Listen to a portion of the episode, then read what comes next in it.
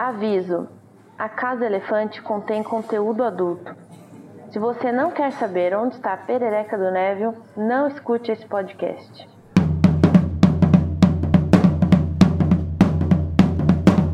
Olá, boas-vindas à Casa Elefante. Puxe uma cadeira, pede um café e vem discutir a obra de J.K. Rowling capítulo a capítulo com a gente. Hoje, o sexto capítulo de A Pedra Filosofal, o embarque na plataforma 9,5.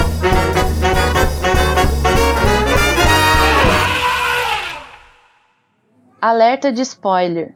Nossos episódios sempre levarão em consideração os acontecimentos de todas as obras do mundo bruxo já publicadas, inclusive tweets da J.K. Rowling que são muito contestados. Então, se você ainda não sabe como encontrar a plataforma 9 3 quartos ou que Dumbledore descobriu os 12 usos para o sangue de dragão, pare agora e vai ler. Eu sou Nayara e estou contando os dias até 1 de setembro e estou aqui com o Code, que é um insuportável sabe tudo. Oi, pessoal. Vocês viram o sapo aí? Não, ninguém viu. Não. Ah, é meu sapo. E com a Fernanda, que acabou de fincar seus dentes afiados no dedo de alguém. É isso mesmo, não gosto de bullying. Se me irritar, eu mordo. Ui. Que meda. Ui. Não tens o que é necessário para esmagar a minha rata?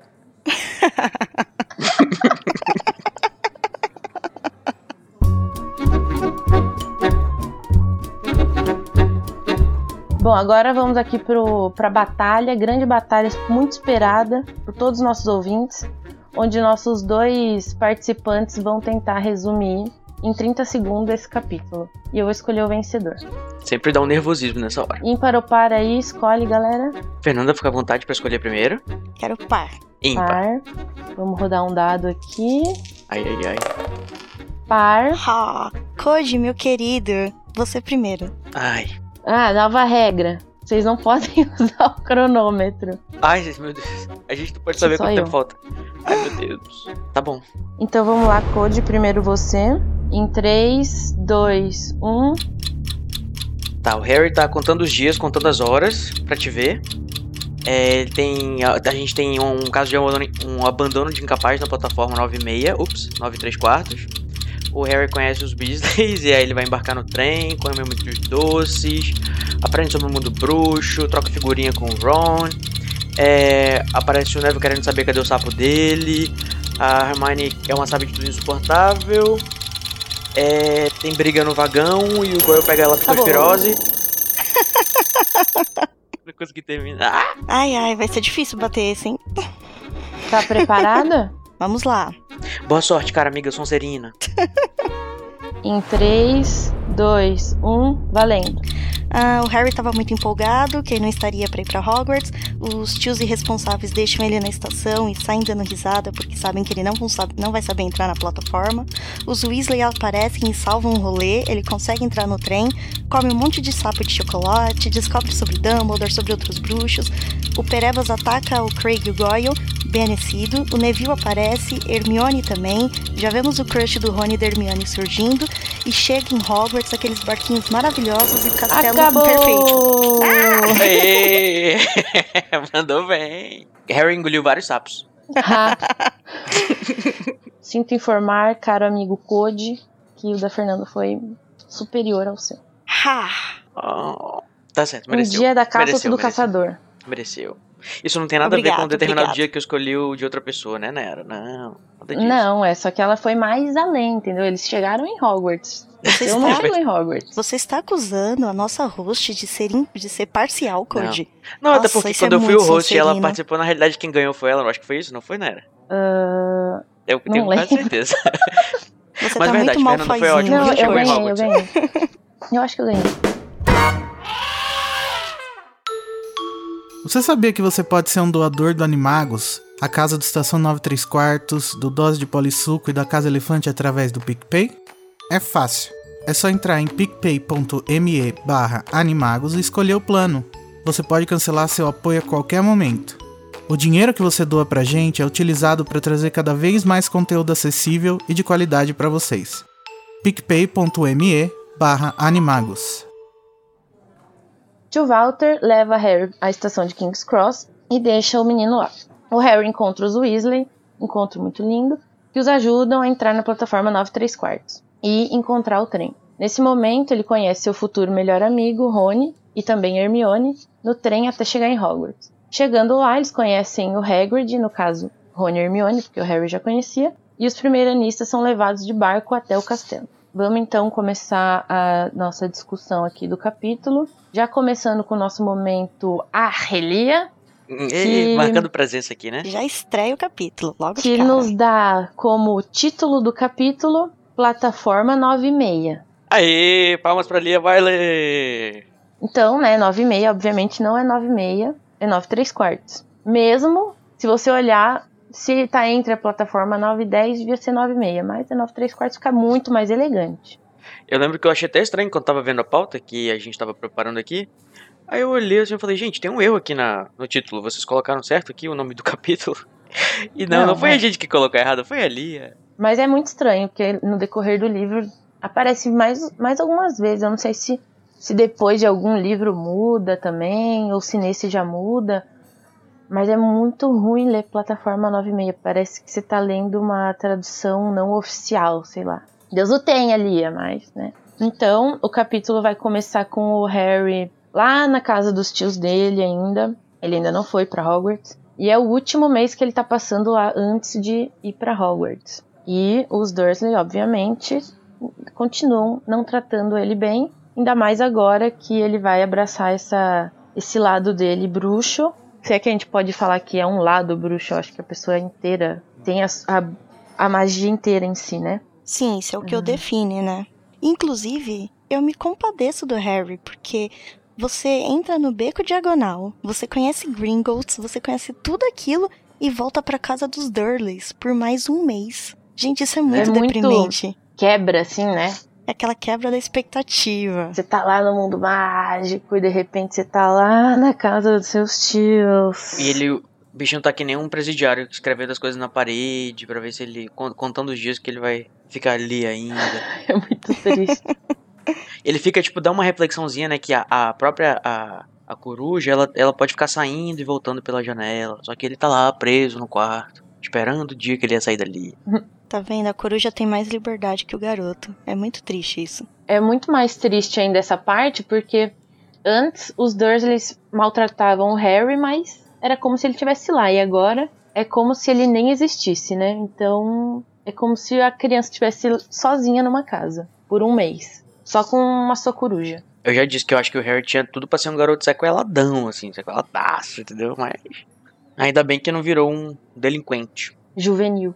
Um delinquente venenoso. Bem que pro, pro Snape, por exemplo, ele vai ser um delinquente, né? Olha só. Isso na obra, eu acho que é até proposital que aquela história de você analisar mais pra frente, quando você conhece o, o passado do Tom Riddle, e você vê que ele se tornou amargurado por toda a infância de abandono e maus tratos, e você vê que mesmo tendo um passado parecido, ambos tomaram caminhos diferentes, né? Que vai pautando em toda a obra. Eu acho isso muito interessante, a forma como a J.K. conduz essa, essa escolha do Harry de ser uma criança bondosa. O Harry é top. Olha só que interessante. Bom, mais pra frente a gente vai ver então que o Harry tá com a Edwiges, que vai ser sua companheira aí por um bom tempo, até que, né? Não vou dar esse spoilerzão aí, que. Vai que. Ah, Vai que. É, e a gente descobre o nome que ele deu pra ela, que é Edwiges, ou Hedwig em- no inglês, que é um nome feminino germânico. O Harry diz que o nome dela foi encontrado no livro de História da Magia, mas como esse nome está muito relacionado à igreja, fica aí o questionamento: será que J.K. queria dar um background de bruxa aos santos da igreja católica? O que uhum. que vocês acham? Eu ouvi dizer que é uma das santas que ela gosta, né, inclusive. E quando ela diz que. qu- Quando o narrador diz que Harry achou esse nome no livro de História da Magia, se você procurar na wiki do Harry Potter, você não acha nenhuma menção dessa personagem na história. É, só realmente a gente acha na história é, do mundo Uhum. real, né? Que é realmente essa pessoa de, uma, de um monastério que ajudava as pessoas pobres e tal, os desamparados. Eu acho muito doido que a obra Harry Potter seja, seja assim mal vista por boa parte da igreja, não só a católica, mas várias religiões, sendo que a Rowling faz várias homenagens e menções Uhum. E são tipo homenagens mesmo, não, não, Uhum. ela não chega falando mal ou de forma pejorativa.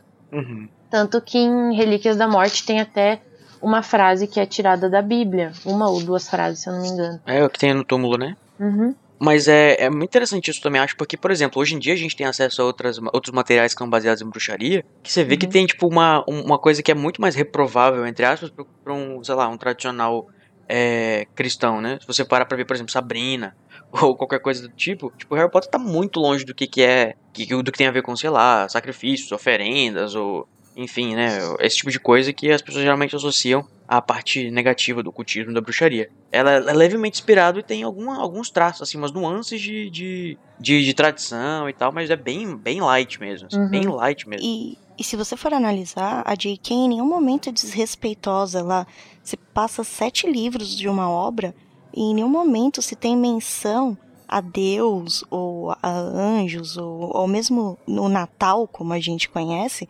Ou seja, não tem Uhum. nada que ataque diretamente a crença das, né, das, de qualquer tipo de religião. E é engraçado, porque parece que as pessoas, só por falar de bruxos, já se cria aquele estigma, né? É coisa do capeta, não se pode ler, né? Talvez Uhum. se lessem a obra, veriam que não tem nada demais e até um, ensina muito sobre caridade, sobre bondade. É, chega a ser Amor. engraçado É, sobre mesmo. amor. Inclusive, eles comemoram até a Páscoa. Se eu não me engano, é no Prisioneiro de Azkaban. Sim, é porque também eu diria que a Páscoa tem uma raiz pagã, né? Que vem da, da também lá dos celtas e tal. E que é um pouco ligada com a questão da mítica da, do- da bruxaria e da. Sabe, da, da questão. Então acho que é, faz, faz até mais sentido ele- eles, eles, eles cultuarem a Páscoa do que o próprio Natal. É que o Natal também é ligado a Yuli, né? Então, Uhum. Ah, ambos Natal como Páscoa, nós conhecemos como feriados cristãos hoje em dia, mas eles têm uma origem pagã. Então, até que faz sentido um universo bruxo cultuar Uhum, essas verdade. duas datas. Olha só que interessante, muita cultura, rapaz, muita cultura. Aqui tem informação. A gente passou a nossa noite todinha lendo nossos livros da escola, que nem o Harry. que inclusive o, o Harry ficava, né, lendo lá os livros dele, diz que ele tava super interessado pela, pelos livros, ah, eu nunca os livros escolares dele eram tão interessantes. Será que a gente teria uma outra Hermione aí se não fosse por pelo quadribol? Ah, eu não sei, hein? Na verdade, foi tipo, era tudo uma novidade. Então ele foi, nossa, vou ler tudo aqui. Não. Vou descobrir tudo agora. Até porque ele E tá preso no depois- quarto, né? E tem esse mundo fantástico ali pra ele explorar e ele só tem acesso pelos livros, né? Eu vou fazer uma comparação aqui e vai ficar mais claro. Sabe quando você vai na escola, primeiros dias de aula, você compra material novo, você compra Uhum. cinco canetas, uma, cada uma de uma cor. E você vai acabar o ano como? Uma folha de caderno emprestado, uma caneta, e você nem sabe a matéria. Uhum. É isso. É, É tipo você fazer o cursinho do inglês por causa de uma música ou de uma série que você gosta. Você tá deslumbrado, depois você diz que não aguenta mais estudar idioma, é por aí. Vale por É você, tipo querida. isso. É Nossa, porque eu sou professor de inglês. Você é a Hermione. hostilidade, hostilidade. Eu vou defender os professores. É, ter a classe, defendemos a classe, professor aqui. Então, vida que segue, né? O Harry tá lá e vai perguntar pro tio dele se ele pode levá-lo à estação para embarcar para Hogwarts. Tio Walter dá uma resmungada que o Harry presume ser um sim. Eu não ia acreditar nisso, mas da onde que esse menino tirou que um, bom, resmungo, né? Sei lá, o que ele fez. Ia ser um sim. Acho que é porque ele não protestou, né? Que ele tava acostumado o cara sempre xoxar ele e protestar. Gritando, né? Então, o Harry agradece o tio tal.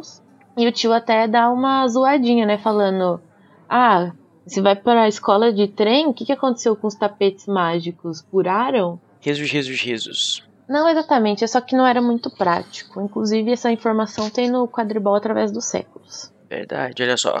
Quem diria, né? Que o, o Walter Vernon ia ter essa. Tanta clare... momento de clareza nesse momento, mesmo sendo sarcástico. Embora ele tenha sido por ironia, ele estava fazendo uma pergunta pertinente. Falando nisso, não sei se a gente traz agora o momento da discussão de que por que, que os bruxos vão de trem pra Hogwarts? Qual que é o motivo de a gente colocar uma coisa que nem é tão ligada assim com a questão mítica e fantasiosa dos bruxos, Uhum. todo mundo ter que ir de trem? Já existem algumas respostas, né? Vocês sabem? Conforme a J.K. colocou no Pottermore, ah, foi um dos diretores e achou que isso seria uma forma mais fácil de levar os alunos e ele também ficou fascinado com o meio de locomoção trouxa. E pensa em toda a, a confusão que seria, lareiras de pó de flu, aparatar antes da cidade, controlar todo aquele bando de adolescente empolgados com o início do ano letivo. Então, foi uma forma mais contida de levar todo mundo no mesmo horário e começar tudo igual. Embora muita gente questione que não é um meio bruxo muito fascinante, né?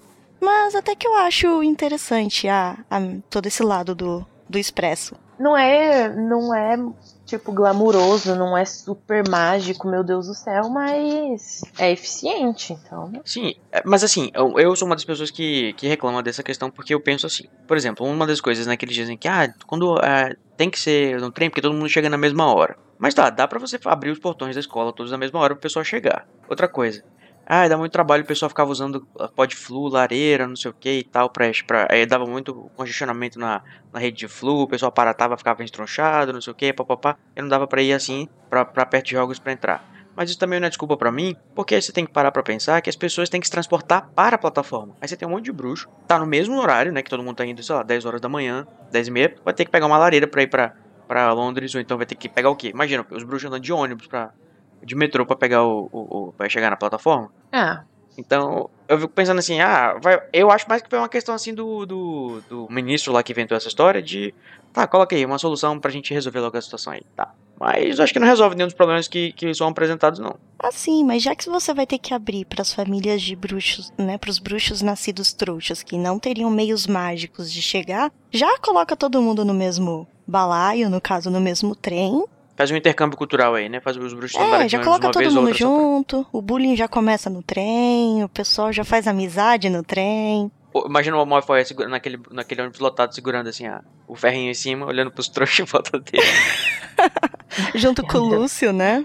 Fazendo aquela é, cara, não encoste nesse ferro. Aí chegou aí entrando no ônibus pedindo alguma coisa, vendendo alguma coisa, aí o, o, o Lúcio fica olhando pro Draco e fala, não se mistura, não deixa ele tocar em você.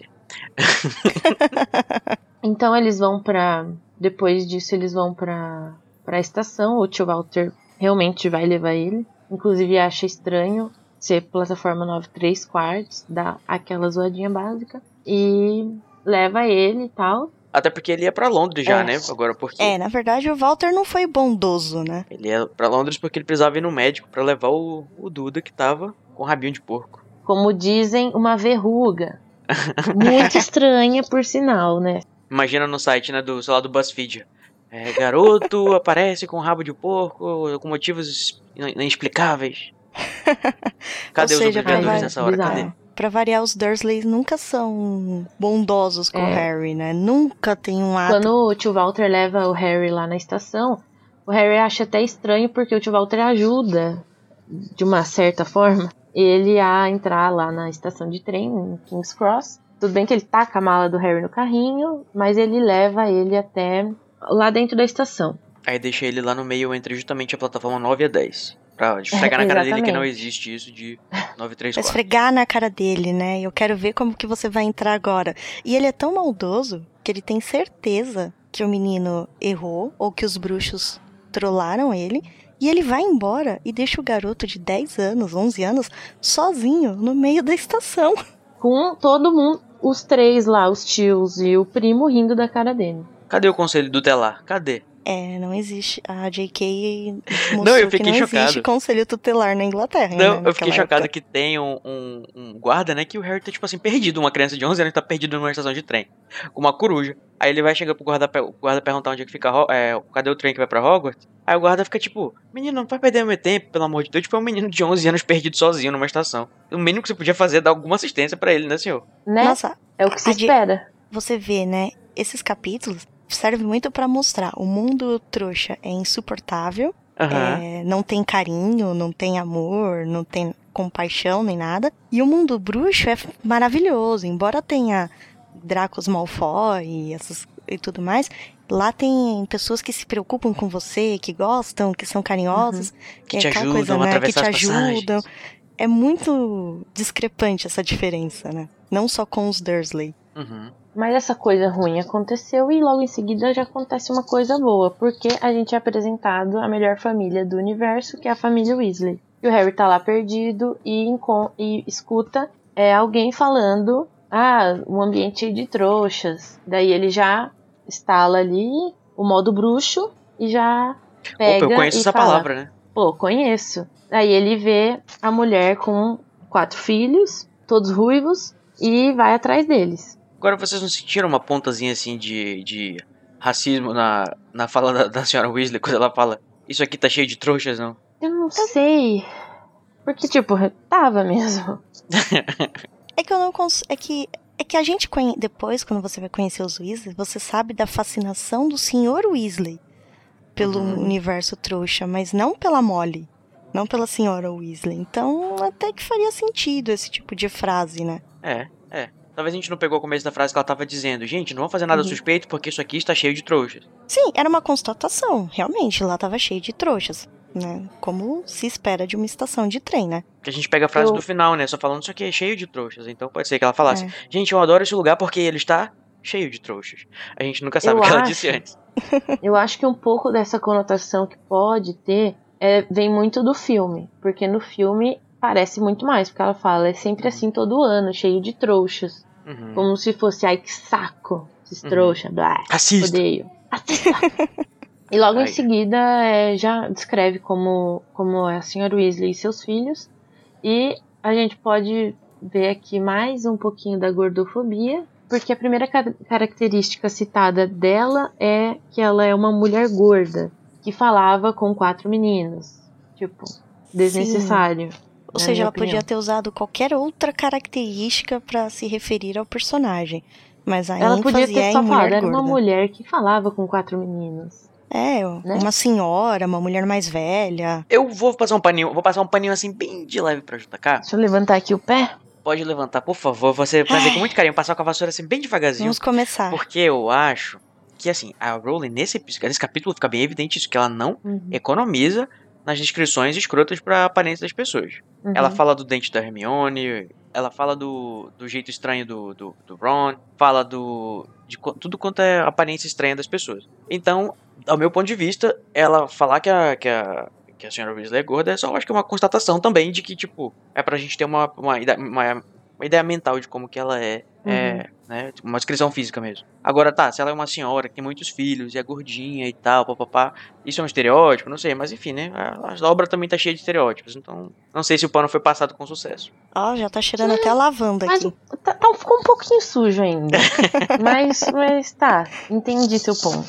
Né, a gente percebe também que o Ron, ele é, ele é magrelo, tem um, ele é desengonçado, Uhum. ele tem o dente, o, dente o nariz muito longo. Esse capítulo, como a gente conhece muita gente, vem várias descrições. E eu Uhum. sei, eu entendo o que é pra gente ter, tipo, muito visual como é essa pessoa, mas algumas coisas, depois de um tempo, assim, na época que foi escrito, tudo bem, até.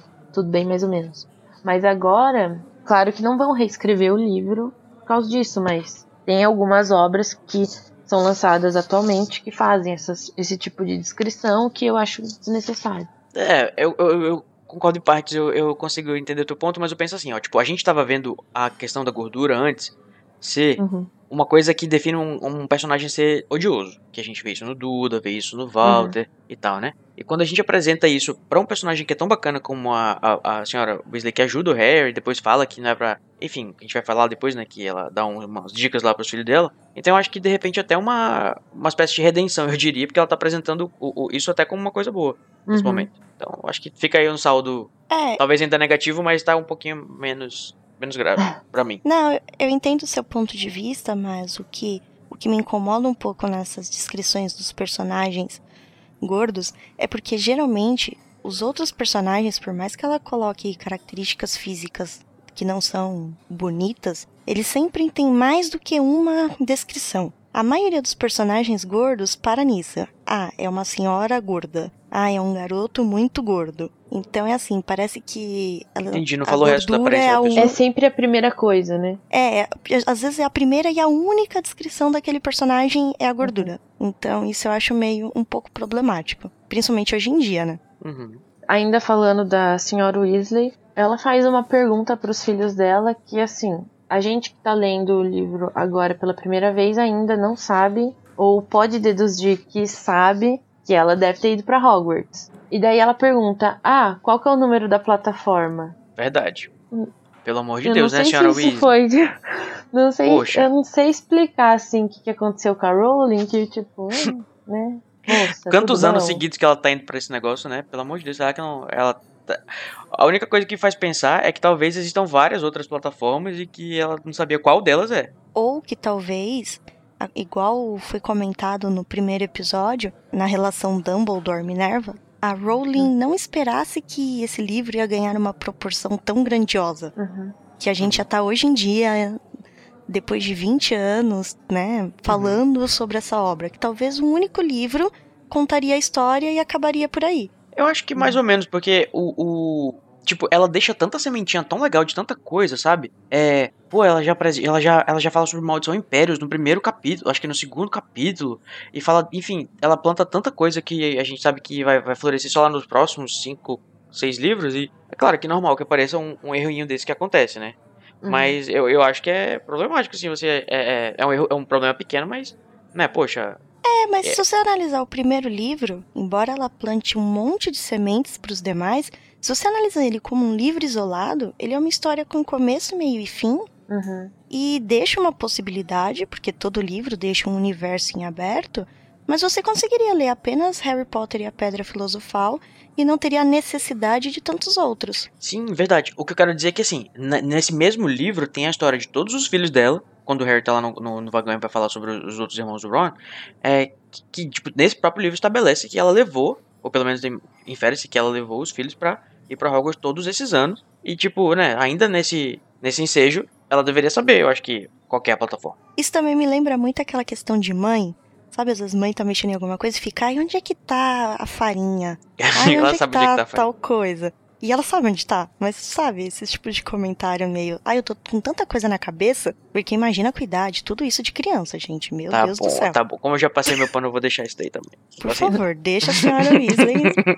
Não julgue. Leave Mrs. Weasley alone. Falando dessas coisas que são, vamos dizer assim, sementes plantadas e tudo mais, eu tenho a impressão que não é só com a Rowling, são vários, vários autores que fazem isso. Quando é uma coisa mais assim, cabeçuda, que tipo, você, você planta semente no primeiro livro, aí lá no quinto você vai retomar. Aí depois você vai ver que na verdade no segundo já tava falando e você nem percebeu. Essas coisas, os autores parece que eles absorvem mais isso e prestam mais atenção. Enquanto as pequenas coisas, não que elas sejam é, negligenciadas, mas que às vezes são tão mínimas que passam despercebidas. Uhum. Eu também acho que é o caso. É, faz sentido. Então o Harry tá lá vendo a família Weasley e já conhecemos Fred e George, que inclusive soltam uma piadinha que na primeira vez foi legal, depois na segunda vez já não é tão engraçado assim. E mas- toda vez essa piada, né, gente? que ela, eles são gêmeos e diz assim- que ela não consegue reconhecer quem é quem. Por favor, né? Eu, tipo assim, eu sou professor, eu tenho alunos gêmeos, eu consigo. Eu não sei se é porque eu sou muito observador, mas eu consigo identificar os gêmeos, separar os gêmeos depois de, sei lá, duas, três aulas já. No, Imagina uma mãe, a mãe de costa, de, de, de perfil, de longe, sabe saber quem que, que são os, os gêmeos. Só sei Mas- que a senhora Weasley é é uma mãe muito boazinha, porque se Uhum. você der essa resposta pra muita mãe, É. você não vai sorrir com a reação dela. E ele chama, ele chama ela de mulher, né? É. Que, Isso. poxa, woman. Não, ainda fala assim, você disse que é nossa mãe. Tinha levado uma tapa no meio da boca. Se fosse meu filho, ele tinha ido pra Hogwarts sem um dente. Ai, mas é muito estranho, porque essa parte de, da mãe não reconhecer os próprios filhos e o filme frisa isso também. Uhum. Eu acho que é porque assim, a J.K. tá tentando apresentar os personagens. E é um Uhum. desafio muito grande pra um autor mostrar os personagens de uma forma sucinta e que não seja. que não ocupe muito espaço, tá? Que você consiga já dizer. Eu confesso que eu só tenho essa leitura de isso ser uma coisa meio sem graça hoje em dia. Na hora eu, eu gostei.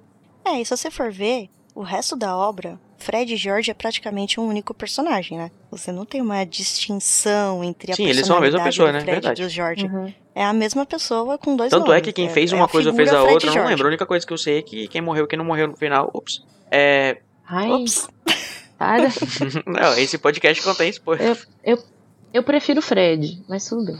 Ah, Você tem uma. Ninguém perguntou, né? Mas ah, então você consegue diferenciar, né? Pra mim, eu, eu não, eu não sei quem é quem. E aí a gente também conhece o Percy, né? O Percy. Isso. É, na verdade, a- nesse eu acho que a gente conhece quase todos os Weasley, Uhum. né? Um, dois terços dos Weasley a gente conhece, porque tem a Molly, Uhum. o Fred e Jorge agora, depois Tem a Ginny. Ah, Tem a o Gina Ron, e o, o Percy. Ginny, a, a Ginny, o Percy, só Ah, faltou o Carlinhos, o Gui e o Sr. Que são Weasley. mencionados no vagão, né? Agora, o, o- Eu acho legal que assim, a gente já sabe desse primeiro contato muito rápido que os gêmeos são bagunceiros, que o Ryan é inseguro, que a Ginny é ficcionada pelo Harry, que o Percy é doidinho com o negócio de ser monitor. Então, tipo, por mais que a gente reclame, né? É muito eficiente a forma como ela dá essa, Uhum. essa apresentada nos personagens, eu acho. Eu gosto mais, É, por exemplo, é da bem piada. estereotipado Sim. pra Sim. forçar você a entender como cada pessoa é e daí volta um pouco aquela conversa de talvez Uhum. ser tão estereotipado que chega a ser um, um tanto quanto ofensivo. Eu gosto mais, inclusive, da piada dos, dos gêmeos que ela fala na hora que eles estão indo embora, que eles falam assim, ah, não sei o que, não vão, não vão explodir um- uma privada, alguma coisa assim. Eles falam, ô, pô, boa Uhum. ideia, tipo, não sei o que. Depois eles ficam zoando ela com isso. É, eles falam que vão dar, mandar pra Ginny um assento de, de vaso, de assento de privado pra ela. Aí a mãe fica puta, não, brincadeira, mãe. Só que eu não duvidaria nada que, ela, que ele tenha mandado, de fato, esse negócio pra gente. Dentro dessa apresentação de personagens, a gente já vê como, tá, são engraçados, o Ron é um pouco inseguro, tarará, tarará, mas a senhora Weasley a gente já entende que ela é mãezona, porque ela já, tipo, não fisicamente, mas abraça o Harry e vai ajudar ele a fazer a travessia. Sim, ela é muito acolhedora desde o princípio, né? E é aquela sensação, é aquele calorzinho no coração, né? Quando você conhece Uhum. a senhora Weasley, né? Você fala, ah, ela é muito fofa. Eu amo, eu amo demais a Molly, mas eu tenho uma crítica ao personagem dela. Eu acho que ela é só uma mãe. Ah, eu acho o personagem dela. A maior característica dela é uma mãe. Uhum. Mas é exatamente o que o Harry precisava. Ele nunca teve Ah. essa figura assim de uma mãe, esse carinho. Ele foi criado pela Petúnia, pelo amor de Uhum. Deus. É. Então eu acho que ela é muito importante pro, pro livro e para você e pro próprio Harry. Porque assim, a o que eu quero dizer é o seguinte, tipo assim, a gente não sabe até o final dos livros o que, que ela gosta. Tudo dela gira em torno da família. E tudo bem, tem gente que realmente é muito ligado com a família e vive dessa forma, né? Mas eu acho que falta um pouquinho de profundidade pra personagem dela, sendo que principalmente os outros Uhum. personagens no final, até o final, vão tendo muito mais ple- complexidade. É que eu acho que, assim, o ser mãe não é, tipo, só, só é mãe, entendeu? Acho que quando ela é mãe-mãe, Já é muita coisa, né? ela é tudo, entendeu? Ela vai ensinar várias coisas, vários valores, e sendo de sangue ou não. Aham. Eu gosto de que ela é muito legal com os desconhecidos, ela é muito exigente e, e, e bra- Uhum. brava com os filhos, né? É, depende, né? Porque eu acho a Molly muito mais rigorosa com o Rony do que com os próprios gêmeos. Eu acho que é aquele caso de, ah, eles não têm mais salvação É. mesmo. Eles são assim, vou só dar uma bronquinha. Com o Rony, ela pega muito mais pesado na bronca. E a gente já percebe também que o filho dela, o Percy, já é um cuzão, né? Nossa, insuportável, meu Deus do céu. Grifinório, né? E vocês sabiam que, inclusive, teve, tem gente que dizia que era um, um retcon, né? a- o distintivo do Percy, porque ele usa um distintivo prateado, né? Mostra na, na, na narração nesse livro, só que quando o Ron e Hermione ganham o distintivo deles de monitor lá no quinto, no quinto ano, ele é dourado, né? Tem um, um leão vermelho, porque eles são da Grifinória. O Percy também é da Grifinória, mas usa um distintivo prata. E mudaram na edição. Colocaram agora um distintivo dourado. Só que isso só na edição original em inglês, né? Porque até hoje a Roku não fez nenhuma atualização na tradução. Do Percy, o que também é engraçado é que o próprio narrador do livro, que ainda estava essa visão do Harry e tem um pouco de um narrador na terceira pessoa, ele mesmo satiriza o Percy, né? Percy no monitor. Sim. é porque. Aí você É fala, "Gente, bom." porque, é, como os próprios gêmeos falaram, ele imagina uma pessoa igual Percy, insuportável, as férias inteiras falando no seu ouvido que ele virou monitor. Aí depois você entende por que, que os irmãos tiram tanto sarro dele, porque ele é um porre. Né? Nossa. Só que é que na família também tem uma pressãozinha, né? Assim, de certa forma. Primeiro que são muitos filhos. E os dois mais velhos, né? Que já foram. Já saíram de Hogwarts, né? O Gui e o Carlinhos. Eles. O Gui era monitor-chefe. E o Carlinhos era, era capitão do time de quadribol. Então acho que o, o Uhum. Percy também ficou meio calhando isso. E ele era um filho do meio. Ele queria arranjar alguma forma de se destacar. E ele acabou tentando puxar para tentar se destacar sendo monitor, né? Tanto é que ele vai ser, eventualmente, monitor-chefe também, seguindo lá os passos do irmão. E isso a gente vê até pelo Rony, né? E os gêmeos vão acabar entrando no quadribol também, junto com o Charlie. Você vê até pelo Ronnie que ele se sente muito mal, né? Ah, Uhum. meus irmãos.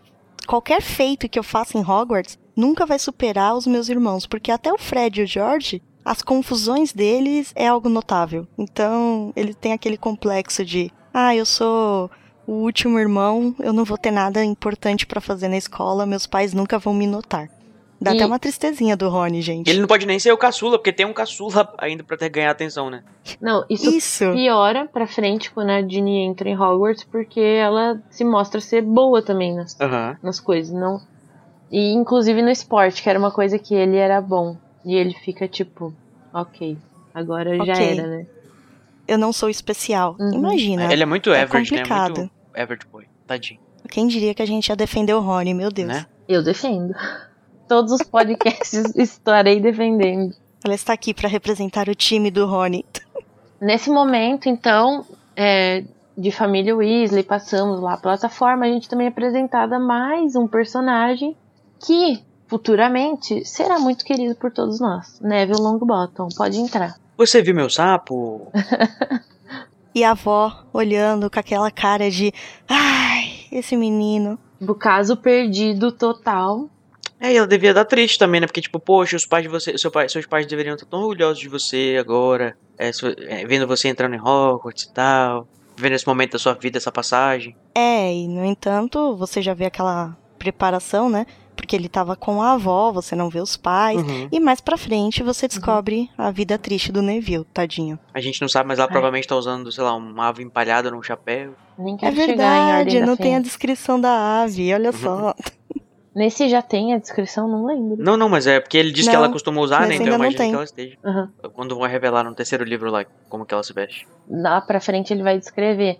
Mas voltando à cena no filme, se vocês repararem quando o Harry, logo que ele passa a plataforma, que ele chega na plataforma 9 3 quartos, dá pra ver um pouco ao fundo o Neville e a avó dele. E ela parece uma vozinha como qualquer outra. Ah, é? Nada a ver com aquelas roupas. Aham. Olha só. Faltou o pessoal do, do, do- da, da produção ler o- os livros antes de fazer o filme. É, engraçado é que você vê, logo que o Harry passa a, a plataforma, que era muito normal os bruxos terem gatos, né? Porque ela frisa bastante, né? Que milhares de patinhas, né? Trançando no meio das pernas. Então, essa história de que era só coruja, né? Não era tão é realidade. Toda a galera aí da casa da Fernanda tava. A turma da A minha Fernanda turma tava lá. tava lá. Eu levei 934, todos os meus bichinhos. é, quando eu ia pra Hogwarts, ia todos Gente, os mas gatos imagina juntos. no mundo real, isso aí não ia dar certo. Toda essa gataiada Né? junta. Vendo as corujas. E, tipo, saíram E de rato, casa. tem rato também, tem sapo. Tem passarinho, tem tudo. Ah, mas eu acho que os, os, os- animais bruxos são muito educados, assim, eles são muito. Eles são mais humanizados, eu acho. Eles têm um pouco mais de inteligência, por algum motivo, né? Inclusive, eu, eu tava me perguntando, é, ouvindo aqui o episódio que vocês gravaram na última semana, é, sobre qual que seria a função de um, de um animal. Por que, que, por que, que você tem que ter um Uhum. animal, né? É, Em Uhum. Hogwarts. Tipo, será que é porque eles iam usar em transfiguração? Ou será porque eles têm que aprender sobre responsabilidade? Ou só porque, tipo, é legal do clichê do bruxo que tem um, um sapo, um gato, um É, Eu acho que ah, o rolê da transfiguração, eu acho que não, porque quanto maior o animal, mais complexo fica a transfiguração. É, eles né? iam aprender No isso no caso, primeiro se a filme, pessoa- no primeiro livro. É, no caso, se, se eles levarem um gato e tiver que transformar, as crianças não vão conseguir, tanto que É. eles aprendem com um rato, se eu não me engano. Uhum. Eu acho que tem mais a ver com todo esse clichê dos bruxos e dos seus Uhum. familiares, porque é muito comum em histórias bruxas se ter um familiar. Você pode ver em É Sabrina verdade. e tudo mais. É muito normal. Isso já antes não foi a J.K. que construiu isso. Acho que ela só aproveitou do que já existia. É, voltando então um pouco para ainda da família Weasley, é muito estranho a senhora Weasley não reconhecer o Harry, sendo que Hum, a gente vai descobrir mais pra frente que ela conheceu os pais dele, uhum. por- até porque foram membros da Ordem da Fênix. Uhum. Então, como que ela não viu, sendo que é frisado, já foi frisado uma vez e vai ser mais pra frente, que ele é igual o pai, porém tem os olhos da mãe. Uhum. Ô, gente, ela não reconhece nenhum filho dela. Tá aí, tá aí, tá respondida a pergunta. Não, se bem que ela reconheceu certo, ele que tava zoando ela. Mas ela não reconheceu que ela não tinha reconhecido que reconheceu. E aí, agora, cadê É. teu Deus? Cadê teu Merlin? Eu acho que na verdade é uma parte, é mais uma daquelas coisas que não tem explicação que Nem devia estar escrito que ainda que a mãe dele conhecia Uhum. os pais do Harry. É. Mas é que agora que a gente tem a obra completa, né? Não tinha ideia que a- existia a Ordem da Fênix, que a Molly era amiga pessoal dos Potter. Uhum. Mas aí então eles reconhecem que é Harry Potter. Oh meu Deus. Pela Harry cicatriz, né? Aí eles perguntam, você é ele? Você é ele? Aí ele, é, eu sou ele. Ah, Digo, ele? é, É, sou não, eu. é, sou eu. E aí o Ron fica, Oh, meu Deus. oh. E com uma sujeira no nariz. E com a sujeira do nariz, já é, é frisado várias vezes que ele tá com o nariz sujo, inclusive, né? É, depois vai ser apontado lá pela Hermione. E ela, inclusive, fala que o, eu não tinha esquecido disso, que o Harry, ela tá, já leu tanto sobre o Harry, que ele apareceu em 3, 4 livros já, né? O nome do Harry. Aí o Harry fica, meu Sem nem Deus, saber. eu tô nos livros, que coisa, hein? E ele não O sabia. Harry é tão famoso que tem até uma fã, que é uma das Weasley. Tá lá, ainda não tem idade pra ir pra Hogwarts. Mas já conhece ele. Exatamente. Já é a maior fã dele. Será que vai dar em alguma coisa, gente? Será? Será? E a Hermione, né, já parece toda. Já parece toda mandona, toda. Toda. Vocês viram o sapo do Neville? Seu nariz tá sujo. Ela é odiosa, né, nesse começo. Ô, gente, eu, eu tinha esquecido de quanto que a- eu tinha esquecido quanto que ela era irritante nesse começo, olha. Eu acho que ela faz isso de propósito, claro, né? O Rowling faz isso de propósito pra gente criar meio que um rancinho dela. Aí depois, assim, aí ah, os meninos acabam sendo até um pouco malvados com ela. Pra acontecer depois aquela questão dela chorar, eles terem que consolá-la e tal. Mas eles realmente têm uma aversão a- a ela porque ela é meio insuportávelzinha no Meio? começo, né, gente? Uhum. Quem diria que, a gente- que eu, ia, me- eu ia gostar mais do Ron no começo do que da própria Hermione. É que assim, ela é a descrição que o Snape deu pra ela, uma irritante sabe tudo. E ela faz questão de jogar na cara de todo mundo. E que ela não tem a sabe. beleza e a, a perfeição simétrica da Emma Watson pra ajudar também, né, na, na simpatia. Ela não, ela tem. Eu achei que esse comentário não foi legal. Não, é porque a gente geralmente se simpatiza com pessoas. A gente. as- é fato, as pessoas geralmente simpatizam Uhum. mais com as pessoas que são mais bonitas de acordo com o Uhum. padrão. Né? E, tipo, ela não tem isso pra fazer ela ser simpática. Eu quero dizer, o que eu quis dizer foi o seguinte: é, quando Uhum. a gente olha pra eu aquela entendi menina que linda. dizer, eu tô zoando. Ah, tá. Ai. Quando a gente olha pra aquela mina linda fazendo aquelas, aqueles, aquela, aqueles comentários no, no, no trem, é tipo, oh, que linda, não sei o que, que bonitinha, sabe tudo.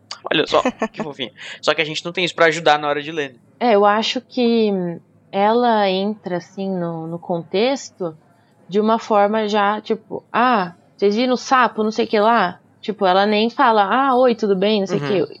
Tudo bem que você perguntar não é grosseiro, mas, Uhum. né? Ela faz até uma carinha assim na. Vou até fazer uma conexão aqui com o filme, que ela faz uma carinha assim meio de escrotinha quando Uhum. ela abre na hora que o Ron tá tentando fazer um feitiço. Aí ela já faz uma cara tipo assim, ah, eu quero ver você conseguir. Aí, né, já fica dando. Já dando, fica dando lição pra ele, não sei o que, e Não. isso meio que dá uma E o afastada engraçado é que lendo o dela. capítulo, a primeira vez, quando ela fala, você fala, olha, ela ficou curiosa pra ver magia. Aí ele faz errado e ela, ah, eu Uhum. fiz várias magias e deu super certo. Ela é insuportável. É, ela é muito sabe tudo. Inclusive, falando dessa magia que deu errado, ele dá errado, mas o Perebas, a gente tem que lembrar que ele não era um rato, de fato. Ele era um animago. Então ele deu errado, não porque esse feitiço talvez não existisse, mas pela por, por- pelo bicho em si não ser um animal de verdade. É, a- a- a- ela diz que. Ah, esse feitiço talvez nem exista, não sei o que e tal, tal. E, e Uhum. o Cid várias vezes diz, né, que. Ah, isso nem é feitiço e tal, esse negócio que, que, que ele tá falando é só um monte de coisa amarela. Só que eu acho que. Como a gente vai ver depois também, até dando um pouco errado lá, o. O Shimas é, é fazendo Uhum. os feitiços lá dele Olho que de explode as coisas. Também tem meio que uma parada assim de poesiazinha, coisa rimando e tal. Que eu acho que é um meio que um, um estilo de, de, de feitiço que deve existir sim, porque você tá fazendo rimas e tipo. Uhum. É, que é uma coisa que acho que remete muito à, à ideia da, da bruxaria, né? Que você tem aqueles. Uhum. Tem até no, no O Castelo ri- Ratimbun. Tem um rito, né? Morcego, Ratazana, Baratinha e companhia. que é como se fosse um mnemônico pra você lembrar da. da coloca em, em, em versos e tal. E também, tipo, são várias coisas Uhum. amarelas que eu acho que ajuda ele a se concentrar no amarelo pra transformar o rato, né? Então. Ou pode ser que seja realmente só uma palhaçada do, do George que passou pra ele o, o feitiço que nem é um feitiço de verdade. Então acho que fica aí o, o gato de Schrödinger, Uhum. que a gente não sabe se o feitiço realmente existe ou não. Pode ser que sim, pode ser que não. Eu acho que pode existir, gente. Não. é, eu acho que é mais uma brincadeira da JK com o que a gente acha que é feitiço no mundo, no nosso universo. Uhum. Ah, tem que ter riminha. Sendo que na obra inteira dela, os feitiços não têm rima. É, nenhum que feitiço que funciona, né? Tem riminha. Eu acho que é mais uma brincadeira dela. Inclusive, eu diria que na história da JK os feitiços são muito simples, são coisas muito fáceis de fazer. Direto, né? Bem é muito direto. direto, é. Você vai ver qualquer outra obra de bruxaria, a pessoa tem que juntar um negócio aqui, fazer não sei o que na lua, não sei o que, e desenha não sei o que lá, e cinco pessoas têm que dar as mãos e segurar e cantar. Imagina no meio de um duelo você que ter que fazer uma riminha pra atacar seu adversário. É, é muito prática, né? Ah, Ah, cólera eu ia do achar dragão. legal, mas não ia ser prático. Execução uma hora. Meteoro de Pegasus, quase. Nessa situação toda, a gente já vê, já percebe duas coisas que não, é, não são óbvias, mas uma a gente vai ver daqui a pouco, que vai se repetir, e a outra que pode ser uma sementinha. Uma que é a Hermione achando que a opinião dela é a que vale, porque ela leu isso em Hogwarts, uma história, ou seja lá o livro que for. E a outra é que tem um, um certo desprezo do Rony e da Hermione entre si, mas a gente sabe no que isso vai dar mais pra frente, né? Vai dar em três filhos. Ou dois filhos. Dois filhos, Dois três é o filhos. Harry. Os dois filhos de Francisco. É um trope, né, que tem a, a- o- aquele, aqueles dois personagens que não se gostam ou que se amam, só que eles se Uhum. expressam de forma que eles não se gostam. É típico casal. É tipo casal. Que algumas pessoas chamam de Puxa- tsundere nos animes. Como? Tsundere é um termo japonês que é tipo fofinho e brigando. Tipo, a pessoa. Hum, entendi. Eles se gostam, mas eles brigam. Eles expressam o que eles sentem um pro outro desse jeito. É muito comum nos Uhum. animes. Tem também, tipo, sei lá, no Rei Arnold, essas coisas assim. É o tipo caso do menino Uhum. irritante que não gosta da garota, mas na verdade é apaixonado por ela.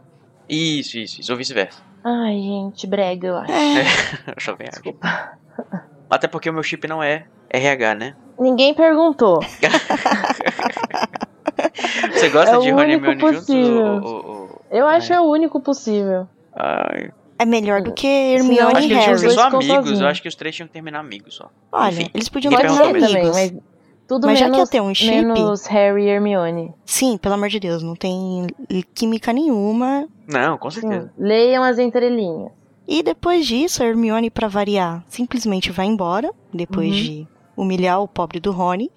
E os garotos ficam lá, sozinhos, né? Assim, eu acho muito bacana como eles criam uma afeição um com o outro, né? Um- uma compreensão. Eu acho que o que ajuda muito nessa ligação deles é que os dois são os excluídos, digamos assim. O mesmo Rony estando inserido no mundo mágico, ele é o. O cocô do cavalo do bandido.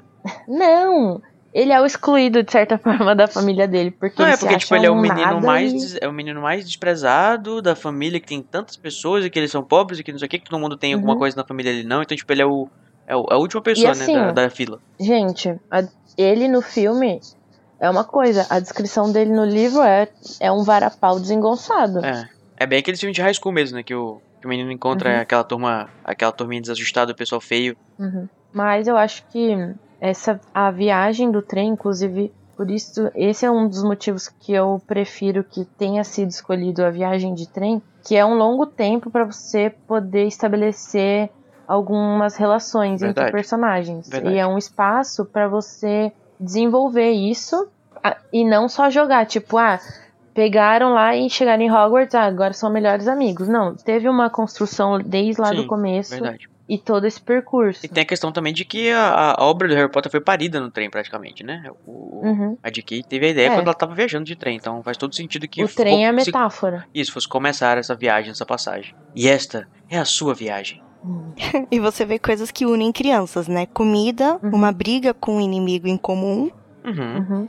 E depois um certo ranço com uma garota sabichona. Aí você fala tudo que poderia unir essa duplinha. Né, olha só. Tá aí. Tá aí, tá aí o chip que eu, que, eu, que eu suporto. Que eu suporto. Tá aí o chip que eu apoio.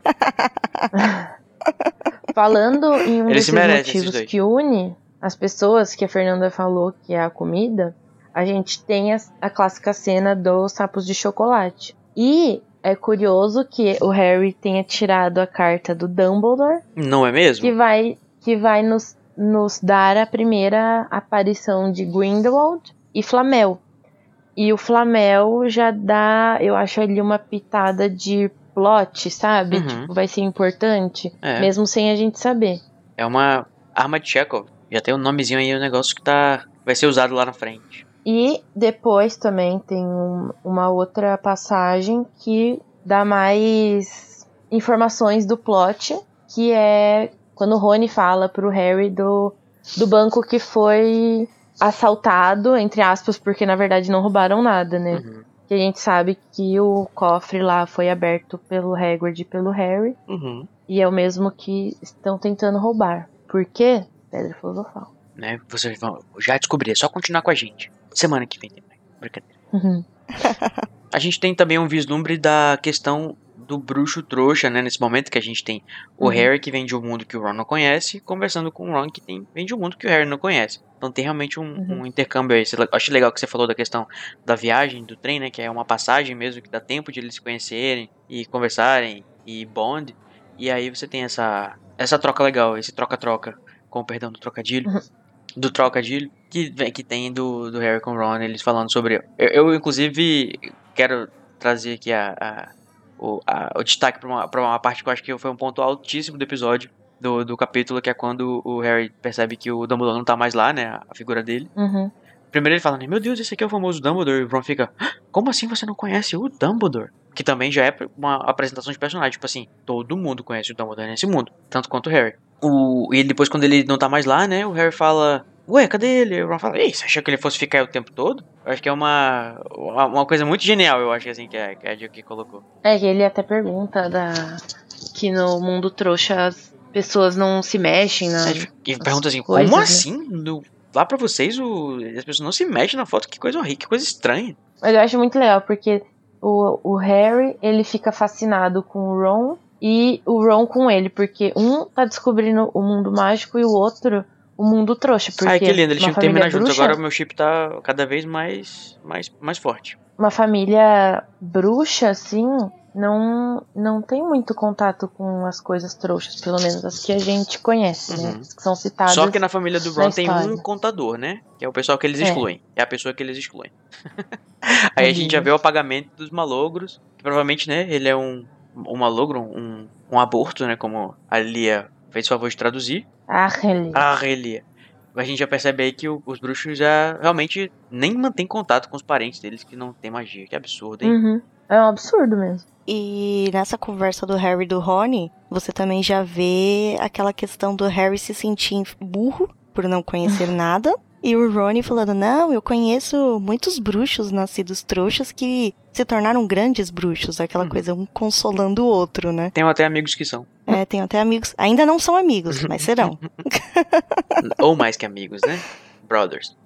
É, falando do momento da Relia e falando em, em bonde através da comida, né? A nossa querida tradutora que para alguns é adorado, para outros, né? Falar o quê?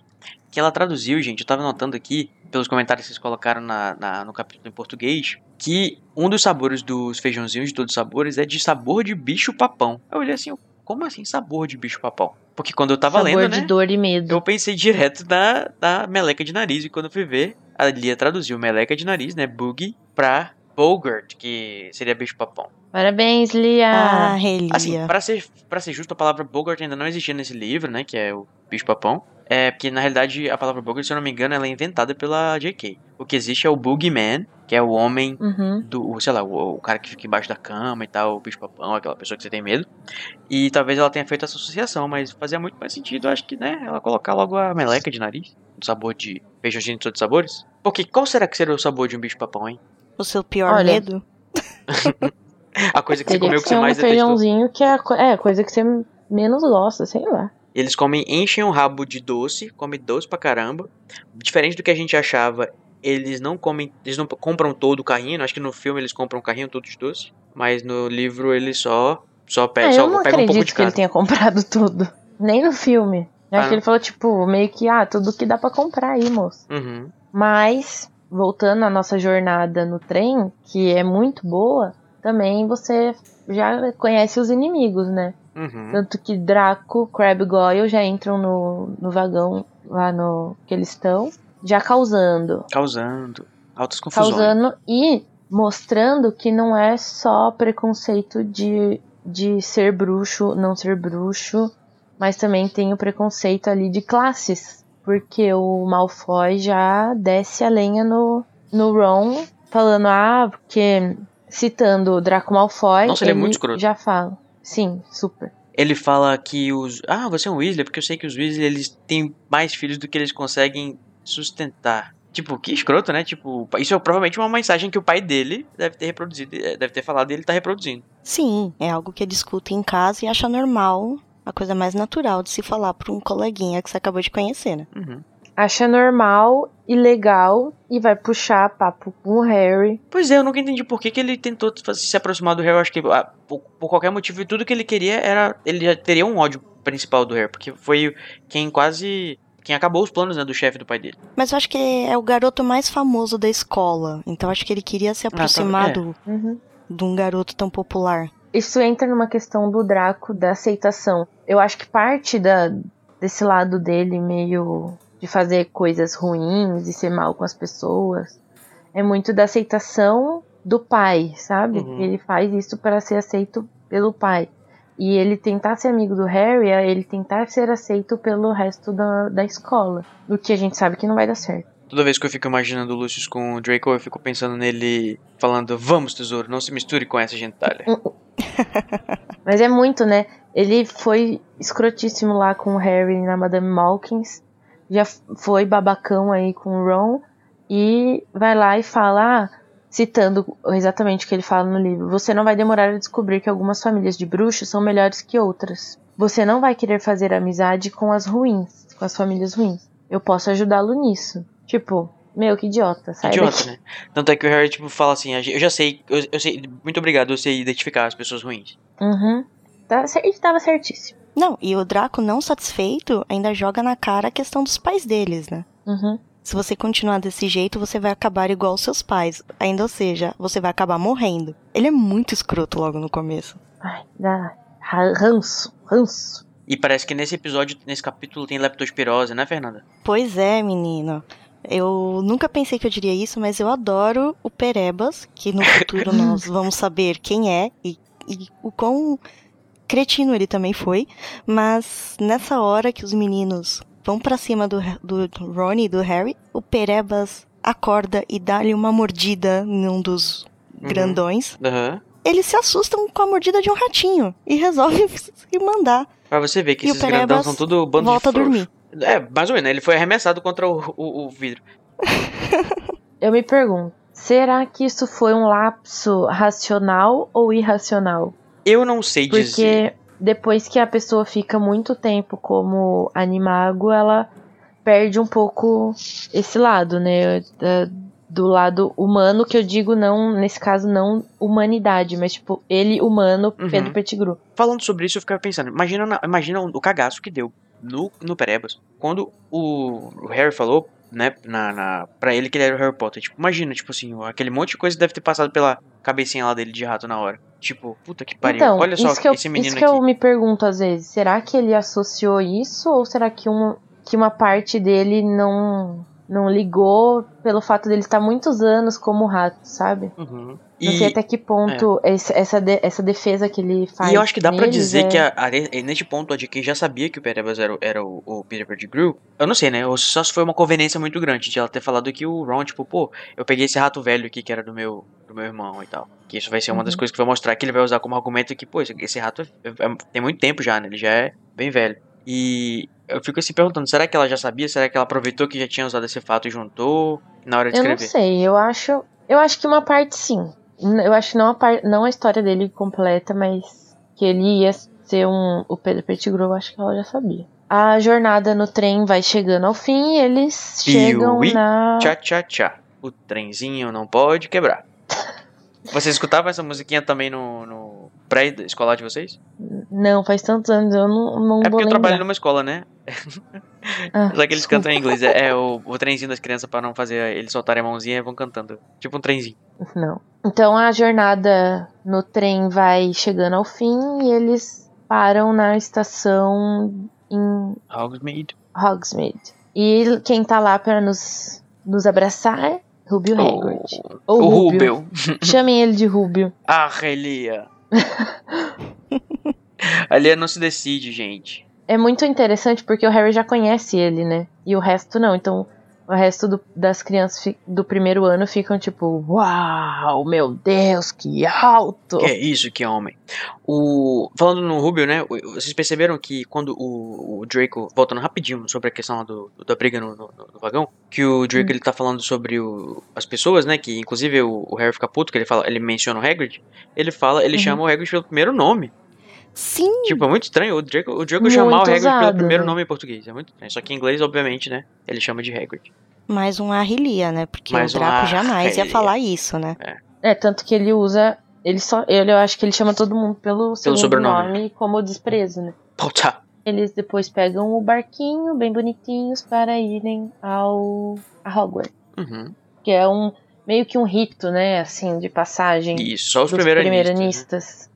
E que rito, né, gente? Imagina você vem naqueles barquinhos e aparece aquele castelo maravilhoso na sua frente. E você sabe que você vai passar um ano inteiro lá. Uhum. Aquilo é muito Você tá maravilhoso. esperando sua vida inteira pra ir pra Hogwarts, né? Tipo, tudo, você vê os seus irmãos voltando e falando que Hogwarts não sei o que, papá. Aí quando você olha, Ouvindo tipo, as luzes ligadas e de noite e o barquinho, nossa, deve ter sido maravilhoso. Ah, eu queria ser um bruxo, como diz o Jacob. Essa chegada no. Ali no, no rochedo, passando pelo arco, chegando em Hogwarts de fato, re- remete muito à jornada do herói, onde o protagonista ele tem que encontrar e atravessar o portal, né? Uhum. E seria então a entrada do portal o mundo mágico, o beco diagonal e agora o fim dessa travessia. É, já teve o beco no- diagonal, a 9 Hogwarts. 3 quartos e agora, né, a E caverna agora que vai... chegando em Hogwarts que vai ser o, o lar do Harry. O lugar que ele chama de casa.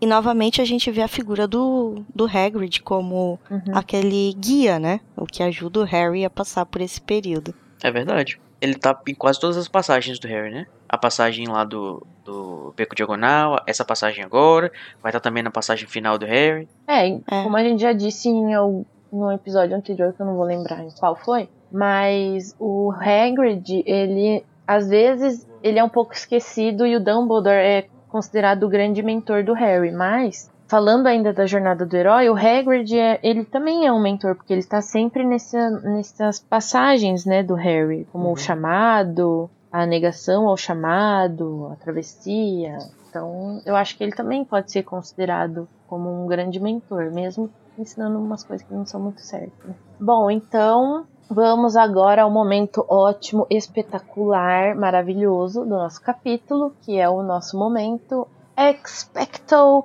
Patronum.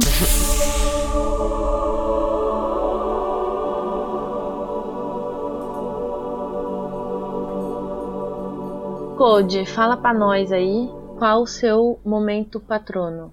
O meu momento patrono, o momento que o meu falcão vai estar abrindo suas asas e aquecendo nossos corações. Na realidade, é um gavião. É, vai ser a hora em que o Ron diz: Que esquisito. Quando o Harry diz que as fotos não se mexem, eu acho que é um momento brilhante desse capítulo e é muito legal pra mostrar a diferença entre o mundo bruxo e o mundo trouxa e o quanto que uma coisa tão banal assim que é uma foto pode fazer toda a diferença assim para duas Uhum. pessoas de culturas diferentes. Amo. É, é tudo novidade pro Harry, mas agora vai ser várias novidades pro Ron também. E você, Fernanda, qual que é o seu momento favorito? O meu momento favorito, que dá aquele quentinho assim no coração, é quando o Harry tá todo tristinho, achando que vai ser um nada, porque ele não conhece nada sobre o mundo bruxo, e o Rony, sem nem conhecer direito ele, já fala: "Não vai ser não. Tem uma porção de gente que vem de família trouxas e aprende bem depressa, naquele jeitinho de tentar consolar o amigo que tá que tá tristinho". Eu achei isso muito fofinho, gente. Ô, Ron, Ai, nunca eu critiquei. tenho coragem de odiar esse ser humaninho. Pena que ele cresce, né, gente? Pois é. É, deixa pra lá, né? É, bom, o meu momento favorito desse capítulo é a família Weasley inteira, quando eles são apresentados e todos eles, pra mim, porque eu considero minha família. Ó, E eu sou Weasley também. Oh. coraçãozinho com a mão aqui. Viu? Eu, eu sou fofa às vezes, gente. E depois desse mel todo, a gente vai pro nosso momento péssimo do capítulo, aquele momento que nós odiamos, podendo ser ele da história em si, ou da forma que foi escrita, ou os erros, né? Que é o nosso momento Avada Kedavra! Mudando aí um pouco, então, Fernanda, qual que é seu momento Avada Kedavra? Olha, eu tento não ser óbvia, mas é o Draco. Quando ele fala pro Harry que o que aconteceu com os pais dele, que se ele não serem um babaca, ele vai acabar morrendo, porque os pais não tinham nenhum juízo, e ainda vai e critica na mesma frase os Weasley e o Hagrid.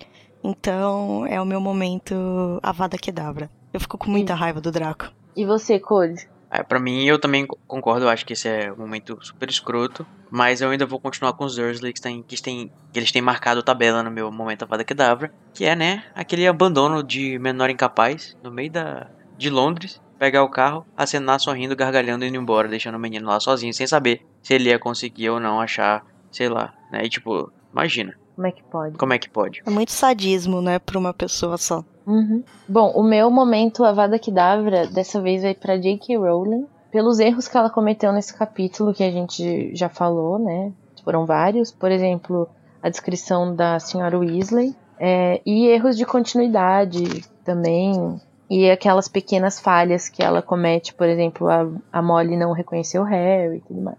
Esse é o meu Avada, porque esse capítulo para mim em geral não é não tem tantas coisas ruins. Bom, agora então vamos aos personagens que aparecem nessa, nesse capítulo, né? Nós temos Harry Potter, Duda Dursley, Petunia Dursley, Walter Dursley, Molly, Gina, Percy, Fred, George, Rony Weasley, Neville Longbottom, Augusta Longbottom, que é a avó do Neville, que por enquanto não tem o nome, né, na história, mas a gente sabe que é Augusta, Lino Jordan, Guy Weasley, Carlinhos Weasley, o Perebas, Voldemort, a mulher do carrinho de doce, Agripa, Ptolomeu, Alvo Dumbledore, Grindelwald, Nicolau Flamel, Morgana, Rengisto, agora me ajuda aí, povo, produção. Rengisto de Woodcroft, Albérico, Grunion, Circe, Merlin, Sil Silodina. Tem a bruxaiada toda, né? O pessoal da. É. Todo o povo do Da história. Hermione Granger,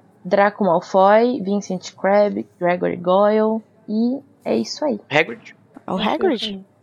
Eu falei o Hagrid, não? Ah, deve ter falado. Rubio. E Rubio. Bom, então vamos debater sobre a frase da nossa vencedora, Fernanda. Fernanda, Aê! qual que é a sua Ela frase merece. escolhida? Ela merece. A minha frase é quando o Rony vai contar pro Harry quantos irmãos eles são. E ele fala que são cinco. E ele parece por alguma razão triste. E ele fala: Eu sou o sexto da minha família a ir pra Hogwarts. Posso dizer que eu tenho que fazer justiça ao nosso nome. Gui e Carlinhos já terminaram a escola. Gui foi chefe dos monitores, Carlinhos foi capitão do time de quadribol. Agora Percy é monitor. Fred e George fazem muita bagunça, mas tiram notas boas e todo mundo acha que eles são realmente engraçados, com exceção do Sidney. Todos esperam que eu me saia tão bem quanto os outros, mas se eu me sair bem, não será nada demais, porque eles fizeram isso primeiro. E também não se ganha nada novo quando se tem cinco irmãos.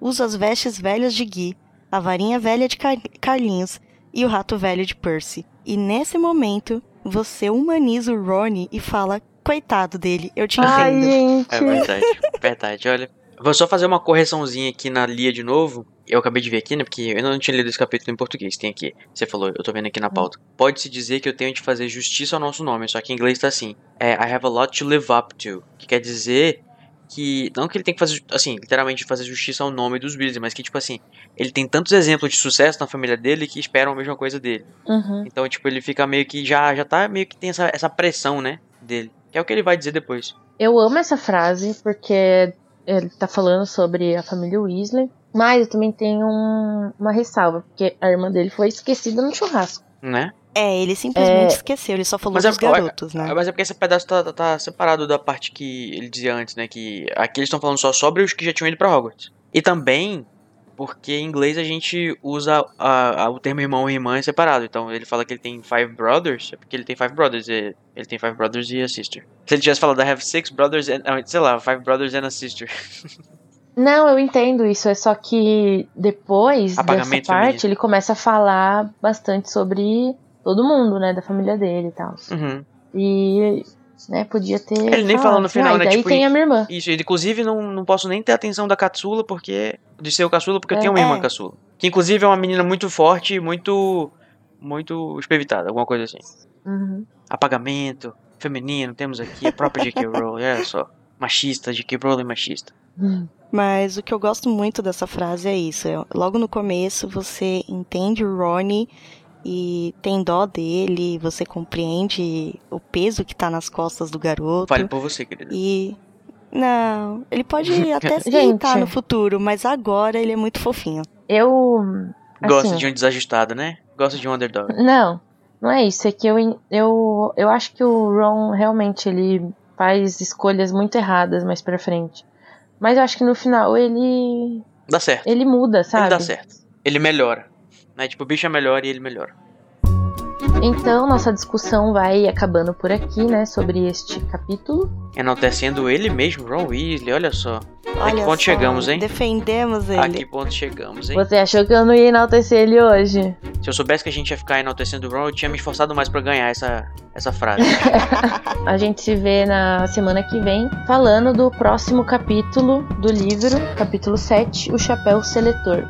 Adiós, tchau, Tchau!